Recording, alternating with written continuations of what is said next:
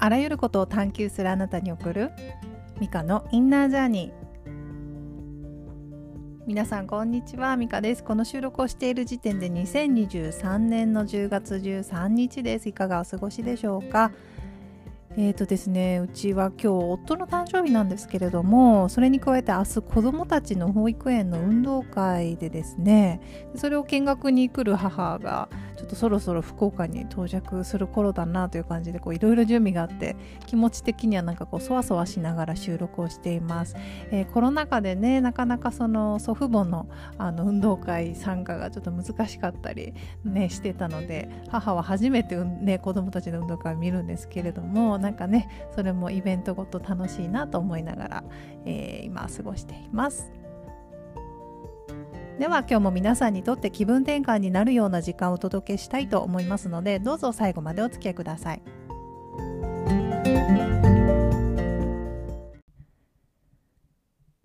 さて今週のトピックは魂が喜ぶ時ってどんな時です？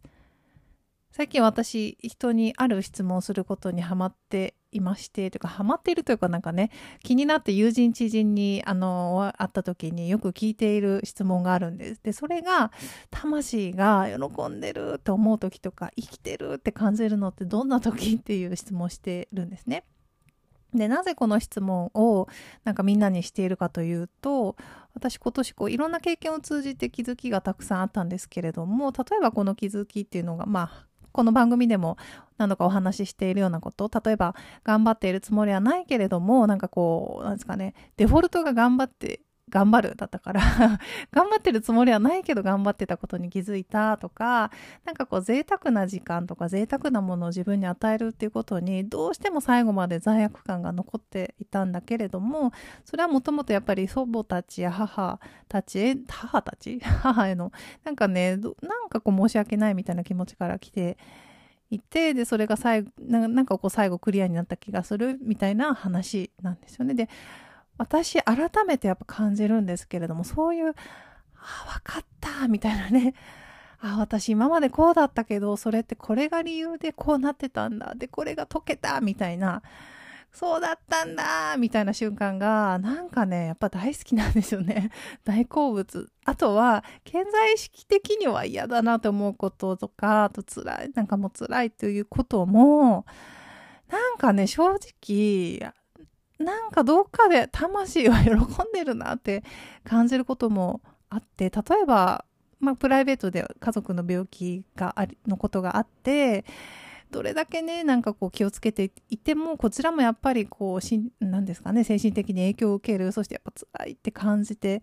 はあでも辛いってなってる時も辛いんですよ。辛いんだけどでもどこかではなんかこれがねこの後のこう謎解きに通じるなんかそこを知っていてなんか辛いんだけど同時に生きてるみたいなね なんかこの M ですよね。この生きてるって感覚も普段別に何もなく平和だったらねやっぱり生きてるって感じる必要もないじゃないですかでも何かしらのやっぱり危機的な状況があるからこそその生ね生きるっていうのを感じるというかその生きているっていう一点も際立つというかなんかこの感覚もなんか面白いなと思ったんですね。なので自分にとってそういうね感覚が面白いなと思うと同時にやはり人って他の人ってどどんな時にそんな感覚になるのかなっていうのを知りたくなってでもちろん人によって違うと思うのでねそれを聞いてみなくていろんな人に質問したんですが少しねちょっとあのシェアさせていただきます。ちょっとねニュアンスは変えてます。個人のねお話なのでね。大体こういうことですっていうのをお話しさせていただくと例えばある人はですねやっぱ恋愛の最初の頃その恋愛になるかならないかその立ち上が恋愛が立ち上がっていく時ねがなんかこうこれこれみたいな 生きてるっていう感覚、ね、思うそうです。なんかありますよね。やっぱ完全に付き合っているわけではないけれども、なんか、なんとなくいいなってお互い思っていて、なんかね、やり取りするみたいな、そういう時にすごく魂が喜んでる感じっていう風に見てました。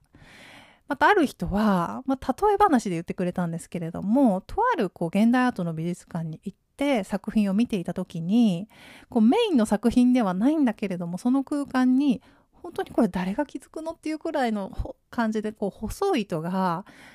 3本だったかな会場にこうなんだか天井から下がってたのかな？こうでそれをそれにね気づいた時に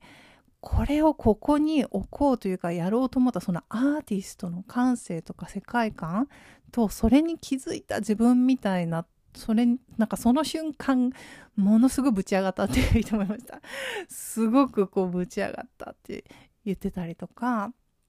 あとはねあのある指導している方なんですけどもその方は、まあ、自分がこう指導している子たちのその個性自分でも気づいていないような個性を見つけて引き出してあげられた時そしてそれがうまくこう功を奏した時っていうのがやっぱすごくなんかこううーっていううわーっていう感じになるそうですね魂が喜んでる。あとはえーと、働くこととか、まあ、お金のこととかで、まあ、大変な思いをしたり嫌だなとか思っていてもなんかねどこかで魂が喜んでる感じがするっていうかね言った方もいらっしゃいますしあとは本を読んでいてとかあとね、SS SNS とかでこういろんなね方のこう考えとかが流れてくる時に私が言いたかったのってこれみたいな のに出会った時表現してくれてる人に出会った時にものすごく魂が喜んでいる感じがするっていう方もいらっしゃいましたしある人あとはね人の体に触っている時っていう方もいましたこれはなんかこうボディーワークのあの施術をされる方だったんですけれども自分にはその感覚が全くないから面白いなってやっぱり思いながら聞いていましたね。で、これをね、いろんな方から聞いていて面白いなと思ったのは、まあ全部面白いんですけれども、あ、わかるって思うとこもあるんですよ。例えば恋愛の立ち上がりの時が楽しいとか、まあありますよね、多分ね。あの、多くの人あると思うんですけれども、でもやっぱりそれって私にとっては、確かに楽しい。エンタメ的には楽しいけれども、なんか魂が喜んでる感じではないなとか、生きてるっていう感じではないなとか、その辺の違いがやっぱり面白いなって思いました。あとはね、たまたまかもしれないんですが、例えばね、誰かに喜んでもらえた時とか、そういう答えがなかったんですよ。まあ、近いのはその、ね、その指導している子たちの個性を引き出してあげられた時みたいなのが近いかなと思うんですけれども、なんかこう、誰かに喜んでもらえたみたいなの返ってこなかったのがまたそれがちょっと面白いなと思ったんですね。でこれって聞き方の問題もおそらくあってこれが例えば私がですねどんな時に嬉しいと思いますかとか喜びを感じますかって聞いてたら多分こうお客さんに喜んでもらえた時とか人に喜んでもらえた時とかもっと出てきたと思うんですよ。でも魂が喜んでる感じってどういう時って聞いたのでなんかねそういうこう喜びと何ですかね自分の人格の自分人格からの喜びと、まあ、魂からの喜びってまたちょっとね違うところにあるのかなってみんなの答えを聞いてても思いましたなんかねいい意味でもっと自己完結しているというか相手の反応とかとはまた別のところにあるっていうのが魂のその 喜んでる感覚なのかなって皆さんの回答を聞いていて思いました。もちろんね自分が何かをしたことで誰かに喜んでもらえたっていうその喜びは多くの人が持っているものだと思うんですけれども何ですかね。もうそもそも私の周囲の方に聞いたので返ってくる答えが偏ってるっていうか、ね、可能性もあるんだけれどもどうでしょうか？皆さんこれを聞いて、ね、いただいているリスナーの皆さんは魂が喜んでる、もしくは生きてるって思うことをこう思い浮かびますか？もしよろしければね、インスタ、アット、ミカスド、えー、あ、ごめんなさい、アットミカアンダーバースドや、インフォドットミカスドアットマーク gmail.com までお聞かせくださいね。さてでは今週のおすすめコンテンツです。今週は漫画。えー、アンサング・シンデレラですね。3年前に石原さとみさんの主演でドラマにもなっていたその原作を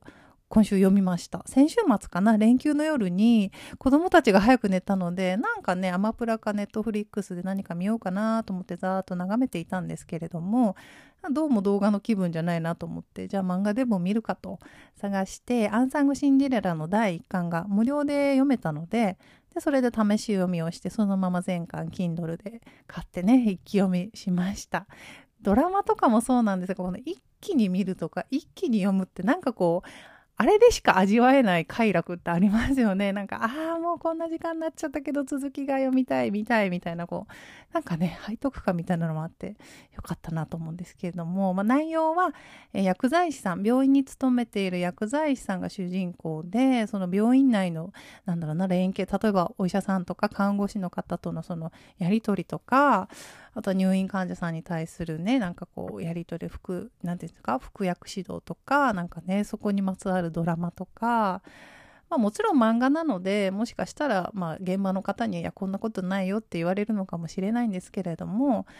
やはりや、ね、こう全然知らない世界を垣間見ることができてよかったなと思います。これやっぱ漫画 だからこそ味わえること、これがなんかこう小説だと私選んでないかなと思いましたもんね。漫画だから気軽に読める。かなと思います。と同時に私、甲状腺の持病があるので、定期的に病院にも行ってますし、いつも飲んでる薬もあるんですけれども、やっぱりね、こういう作品を読むと、医療に関わる方たちに本当に頭が下がる。本当に、もうね、で、なんだかんだ言ってね、日本の医療へのアクセスのしやすさって、やっぱり素晴らしいなと思うんですよね。調子が悪いなと思えば、すぐお医者さんにね、予約とか特に取らずとも、まあ、コロナ禍はね、別だったかもしれないんですけれども、比較的すぐお医者さんに見ていただけたり、薬も安価で手に入るっていうのはね、本当にありがたいなって改めて思いました。今1巻から10巻まで出ていますのでよろしければチェックしてみてくださいね。さてでは今日も最後におまけ話をして終わりたいと思います。冒頭で今日は夫の誕生日とお伝えしたのですが皆さんこうご家族とかパートナーの誕生日って何か特別なことを毎年されますか？ね、例えばねちょっといいお店で外食するとかプレゼント必ず用意するとかいろいろ皆さんあると思うんですけれども、まあ、私言い訳になるんですが何て言うんですかねやっぱりプレゼントをあげ尽くした。みたいな、まあ、学生時代からね通算一緒にずっと20年ぐらいいるので何ですかねもう。まあ、お互いものをそこまでこうやり取りするっていうのがあんまりこう優先順位が高くないっていうのもあってなかなかねもう何あげたらいいか分かんないみたいな感じで、うん、今年はなんか551の蓬莱がいいって言ってたのであのね肉まんのねちょっとなんかあじゃあ買いますみたいな感じになりましたけれども。どうでしょうか？プレゼントね選ぶの好きって方いらっしゃいますよね。私すごい苦手なのでなんかちょっとコツがあれば是非教えていただきたいなと思います。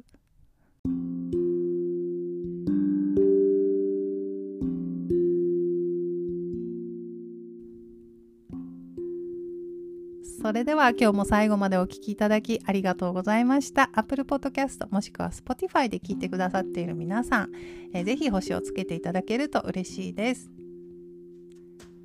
ではまた次のエピソードでお会いしましょう。さようなら。